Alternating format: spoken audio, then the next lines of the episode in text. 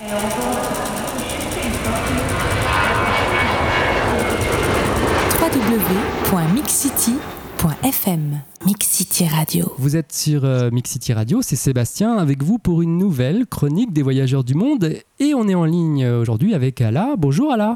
Bonjour Sébastien.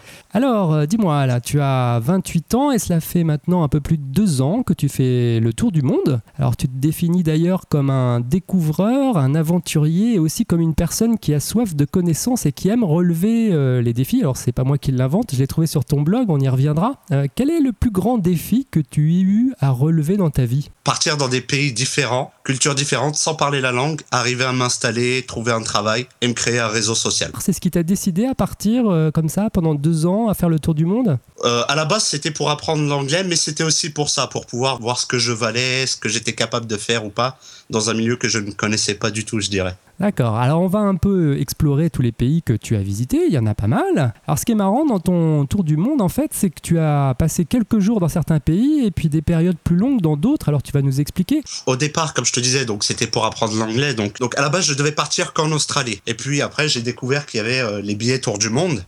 Pour quasiment le même prix, je pouvais faire le tour du monde. Donc c'était euh, pour moi jackpot. Et je me suis dit, je suis en Australie, pourquoi pas faire un petit tour en Nouvelle-Zélande à côté Et puis passer sur le, Canada pour perfectionner un peu mon anglais. Et quand je suis arrivé au Canada, coup de foot sur le pays, j'ai décidé de rester plus longtemps. Là-bas, je devais rester que six mois. J'ai appris l'anglais sur le tas, je me suis posé un défi un peu plus grand. Aller au Japon sans parler la langue, sans connaître la culture, sans connaître l'histoire du pays. Hmm. Et arriver à me débrouiller pendant un an en, permis vacances-travail. Alors avant qu'on arrive au Japon, j'aimerais euh, bah, tout simplement euh, te poser des questions sur ton tour du monde. Euh, est-ce qu'il y a vraiment des endroits ou des, des, rencontres qui t'ont véritablement marqué dans les pays que tu as traversés Des rencontres, j'aurais envie de te dire qu'il y en a des dizaines. Dans tous les pays, j'ai rencontré des personnes totalement différentes, des, personnes qui ont des mentalités, des points de vue, des choses totalement différentes à partager. Le plus magique, ça restera Yellowknife au nord du Canada, à minuit, dans un traîneau à chien, par moins 42 degrés, en train de regarder les aurores boréales. C'est plutôt la nature qui te fascine quand tu voyages ou c'est les gens? J'aime bien aller à la rencontre des gens, euh, parler avec eux, échanger. D'ailleurs, à la base, c'était pour ça que j'avais fait mon concept euh, de tour du monde que j'ai appelé Teach Me World Tour. Donc, qui était euh, vraiment d'aller à la rencontre des gens et essayer d'apprendre quelque chose sur leur culture. C'est peut-être aussi ce qui t'a donné envie d'aller au Japon, non? Oui. Avant qu'on parle du Japon et, de ton blog que tu as fait sur, euh, sur ce pays, je vais avoir un, petit test à te faire, à te faire faire. C'est trois proverbes japonais. Alors le premier proverbe japonais que j'ai trouvé, c'est 7 fois à terre, 8 fois debout. Ah ça j'aime beaucoup. C'est vraiment le proverbe, je l'ai lu ce proverbe dans un livre qui s'appelle euh, The Blue-Eyed Salaryman. Bah en fait, ça représente bien le Japon quoi. C'est à chaque fois qu'il y a un gros tremblement de terre, à chaque fois qu'il y a un gros souci, le pays se relève quoi. Ils ont cette faculté à, à se dire ok c'est pas un souci, on y va, on y retourne. Et ça j'aime beaucoup. Deuxième proverbe qui rejoint un peu le premier, en atteignant le but, on a manqué tout le reste. C'est vraiment la personne qui a foncé tout droit pour euh, chercher à avoir le but et pas, pas regarder ce qu'il y avait autour. Le, troisième maintenant, on commence à vieillir quand on finit d'apprendre. Ouais, ça me fait penser à la sagesse, ça me fait penser à, vraiment ce, ce, côté du respect de, de, la personne plus âgée qu'ils ont au Japon. Ouais, la culture traditionnelle. Alors, tu as un blog qui s'appelle, alors je vais essayer de bien le prononcer, gaijinjapan.org. Ça veut dire quoi déjà, euh, gaijin? Alors, gaijin, en soi, ça veut dire qu'il vient de l'extérieur. Alors, on trouve euh, pas mal de conseils euh, de voyage sur ton blog et beaucoup de chroniques sur le Japon. Qu'est-ce qui t'a donné envie de découvrir ce pays plus particulièrement qu'un autre et d'y rester un an? J'ai toujours aimé les pays avec une histoire très riche. Le Mexique m'a toujours attiré, l'Égypte m'attire toujours, j'ai envie d'y aller, la Grèce, le Japon a une histoire très très riche, la Chine aussi m'attire. Premier facteur. Deuxième facteur, le fait qu'il n'y ait aucune culture qui soit similaire au Japon j'ai toujours eu, pas un intérêt, mais de la curiosité par rapport à la Seconde Guerre mondiale. De ce que je comprends de tes motivations, il y avait une grande soif de connaissance de l'histoire, de la tradition du Japon, c'est ça? C'est ça, oui. Comment ça se passe quand tu arrives euh, sur la terre du Japon et que tu commences à, à entrer en contact avec la population? Est-ce que c'est si différent qu'on l'imagine? Quand je suis arrivé en Australie, au Canada, aux États-Unis, au Mexique, les gens viennent vers toi, les gens parlent vers, euh, te parlent dans la rue, s'adressent à toi, te sourient. Au Japon, il n'y a pas de contact. Quand je suis arrivé au Japon, j'ai décidé d'aller à Tokyo parce que justement je ne parlais pas la langue. Je me suis dit que ça serait beaucoup plus facile pour moi là-bas, surtout que je devais y passer un an. Trouver un logement, c'est pas trop difficile. Ils sont chers, il faut chercher, il faut fouiner. J'ai eu la chance de trouver rapidement un travail, donc j'étais euh, au départ ce qu'ils appellent là-bas chat host. Ouais.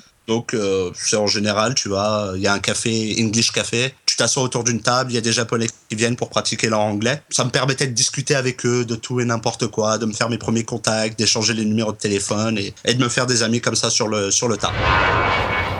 Madame, monsieur, nous vous rappelons que ce vol est non fumeur et vous informons que l'utilisation... www.mixcity.fm Mix City Radio. Je vais prendre une première anecdote que j'ai trouvée euh, sur ton site. Tu as écrit un article euh, en disant que tu avais goûté le repas des sumo. Alors euh, là, on touche complètement à la tradition japonaise. Ça ressemble à quoi un, repas de sumo?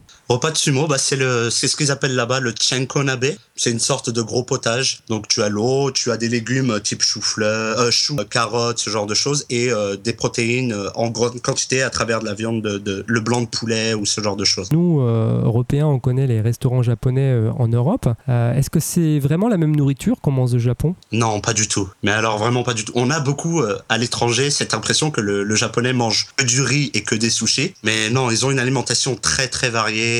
Ça va des simples nouilles à la salade en passant donc par le riz, les sushis. D'où ça vient cette culture du sumo, tu sais? La culture du sumo, ça vient de la création du Japon. Il y a le mythe comme quoi ça serait un, combat de sumo qui a créé le, le territoire du Japon. Et quand tu les regardes, les sumo, ils sont certes bien enrobé, mais c'est beaucoup de muscles. Il y a de la graisse aussi, mais c'est énormément de muscles. On va continuer avec euh, la tradition et, les fêtes traditionnelles. Mhm. Tu as passé euh, Halloween et Noël, euh, je crois, là-bas, au Japon. Est-ce que c'est très différent de ce qu'on peut connaître en Europe ou aux États-Unis pour Halloween? Pour Halloween, oui, c'est que les étrangers quasiment qui le pratiquent. Noël, bah, il y a une belle anecdote pour imaginer Noël. Déjà, Noël, c'est comme la Saint-Valentin, c'est pour les couples. Si tu vas devant un KFC le soir, le 24 décembre, tu vas avoir deux ou trois heures de queue parce que les Japonais achètent tous du KFC pour Noël. Déjà d'une, le logement est petit, donc ils n'ont pas de grand four pour faire les dindes. Ils n'ont pas vraiment de dinde chez eux. Ils aiment pas le goût de la dinde. Et c'était dans les années 70, c'est un Américain qui est rentré dans un KFC et qui a crié euh, Je veux des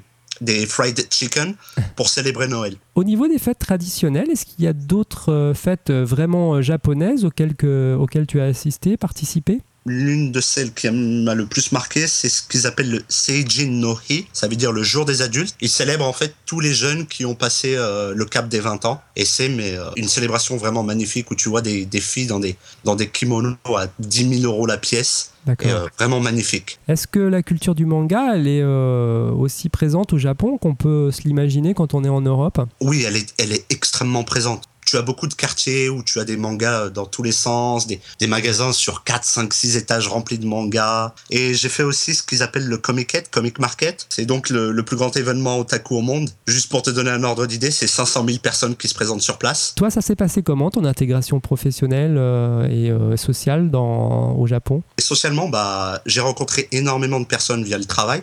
Quand un japonais apprend une langue étrangère, il s'y met à fond. Et il y en a qui parlent très très bien plusieurs langues. Alors on ne peut pas parler euh, du Japon sans évoquer l'événement qui a eu lieu en mars 2011, à savoir la catastrophe euh, nucléaire due au tsunami. Tu n'étais pas au Japon à l'époque, mais tu as participé à des chantiers euh, quelques mois après. Comment tu as vécu cet événement toi personnellement? Je me rappelle que j'étais dans un restaurant avec des amis et j'avais une petite amie japonaise d'ailleurs au passage à ce moment-là et bah, j'ai vu les images, les images des grosses vagues et tout, j'étais choqué. Donc c'était deux mois avant mon arrivée au Japon je vais dire que j'avais un avantage, c'est que j'étais hors de France, parce que j'ai trouvé que les médias français euh, poussaient à l'extrême la chose, et les médias nord-américains étaient beaucoup plus soft sur ce qui se passait là-bas. J'imagine la première fois où tu as posé les pieds là-bas, ça doit être un, peu surprenant, euh, euh, émouvant peut-être. Comment ça s'est passé? Je suis arrivé par bus de Tokyo. Je me rappellerai toujours, je descends du bus à 7 h du matin je vois rien de détruit, rien du tout. Je me dis, je me suis peut-être trompé. Et puis après, j'ai rejoint les volontaires. On monte dans un petit van, on prend la route, on passe sous un pont. Et là, j'ai eu l'impression d'être dans un film. Je regardais à travers la fenêtre et tous les bâtiments étaient détruits sur le premier et deuxième étage. Tous, sans exception.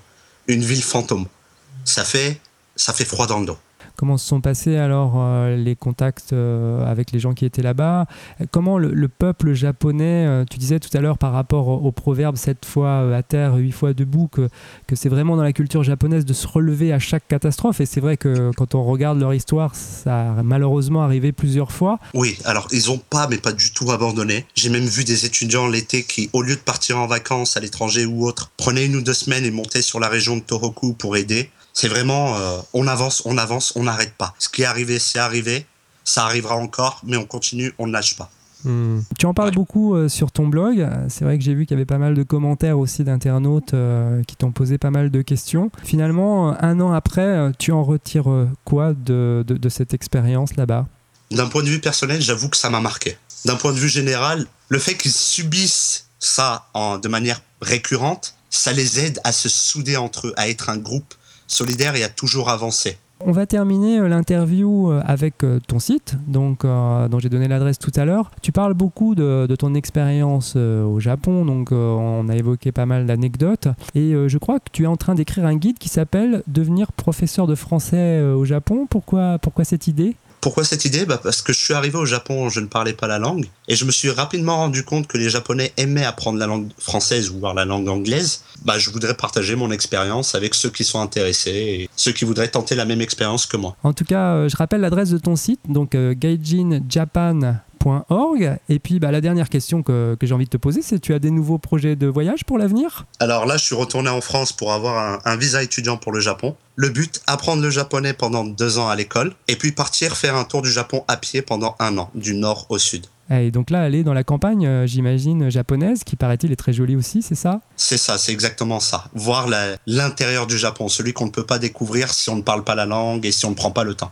N'hésite pas euh, à nous appeler, à nous raconter euh, ton aventure quand tu repartiras là-bas, parce qu'évidemment, ça, ça, nous intéresse de continuer à écouter ton histoire. Et puis, eh ben, écoute, je te remercie beaucoup d'être venu apporter ton témoignage. Merci Ala. Voilà. Bah, je te remercie et à bientôt. À bientôt. Et je vous rappelle que vous pouvez retrouver l'interview d'Ala et celle des autres voyageurs du monde en vous connectant sur www.mixcity.fm.